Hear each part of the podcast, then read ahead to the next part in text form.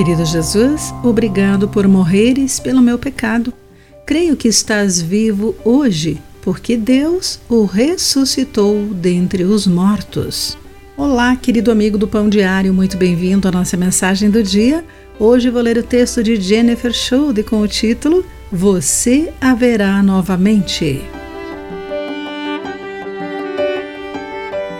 O quarto estava escuro e silencioso quando me sentei ao lado da cama de Jaqueline. Antes da batalha de três anos contra o câncer, minha amiga era uma pessoa vibrante. Eu ainda podia imaginá-la rindo, seus olhos cheios de vida, o rosto iluminado por um sorriso. Agora ela estava calma e quieta, e eu a visitava numa unidade de cuidados especiais. Sem saber o que dizer, decidi ler alguns textos bíblicos. Abri a minha Bíblia e comecei a ler em 1 Coríntios.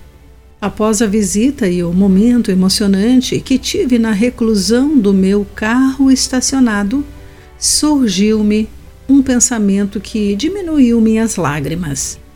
Você haverá novamente. Estava triste e tinha esquecido que a morte para todos que são de Cristo é apenas temporária para os que creem nele, de acordo com 1 Coríntios capítulo 15, nos versículos 21 e 22. Sabia que haveria novamente, porque nós duas cremos na morte e ressurreição de Jesus para o perdão de nossos pecados.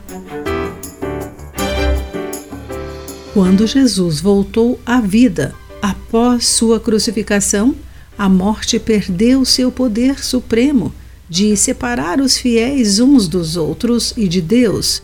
Depois que morrermos, viveremos novamente no céu com Deus e com todos os nossos irmãos e irmãs espirituais, para sempre. Porque Jesus está vivo hoje os que creem nele têm esperança em tempos de perda e tristeza. A morte foi tragada na vitória da cruz. Querido amigo, como Deus o consolou em tempos de tristeza, você pode ser instrumento do Senhor para confortar alguém que sofre? Pense nisso.